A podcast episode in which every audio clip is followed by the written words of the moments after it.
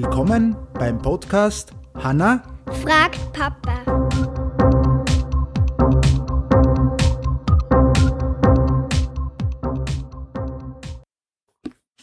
Hallihallo. Servus. Servus. Nach langer Zeit wieder eine neue Folge. Ha? Ja.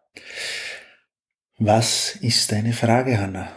Wie ist der erste Mensch entstanden? Wie ist der erste Mensch entstanden? Von wem gibt's denn die Frage? Wer hat uns denn die Frage gestellt? Ist die von dir gekommen oder Nein, von wem? von meiner Freundin. Von deiner Freundin. Und wie heißt's? Schuan. Schuan. Auf diesen Weg, Schuan. Alles, alles Liebe. Und jetzt äh, versuchen wir natürlich für Schuan und für alle Kinder, die was zuhören, die Frage zu beantworten, wie der erste Mensch entstanden ist.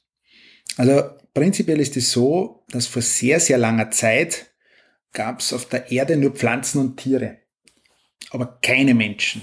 Und die ersten Menschen entstanden nicht plötzlich, sondern sie entwickelten sich langsam über viele Jahre. Das nennt man Evolution. Und das kann man sich so vorstellen wie ein Putzle, das sich über Millionen von Jahren zusammengesetzt hat. Am Anfang gab es Tiere, die ein bisschen wie Menschen aussahen, aber noch nicht ganz Menschen waren. Diese Tiere lebten in Afrika und waren sehr gute Kletterer und konnten schon auf zwei Beinen laufen, aber nicht so gut wie wir heute. Mit der Zeit veränderten sich diese Tiere ein bisschen. Sie lernten besser auf zwei Beinen zu gehen, ihr Gehirn wurde größer und sie begannen Werkzeuge zu benutzen. Dieses diese langsame Veränderung über viele, viele Jahre führte dazu, dass diese Tiere immer mehr wie Menschen aussahen und sich auch so verhielten. Schließlich, nach vielen Veränderungen und ganz langer Zeit, gab es die ersten richtigen Menschen, würden wir heute sagen. Und diese ersten Menschen sahen uns schon ziemlich ähnlich, aber sie lebten noch ganz anders als wir, wie wir heute. Das, die haben da die haben in Höhlen gewohnt, haben Tiere gejagt und haben Früchte und Nüsse gesammelt zum Essen. Und es ist wie eine ganz lange Reise, auf der sich die Tiere langsam, Schritt für Schritt in Menschen verwandelt haben.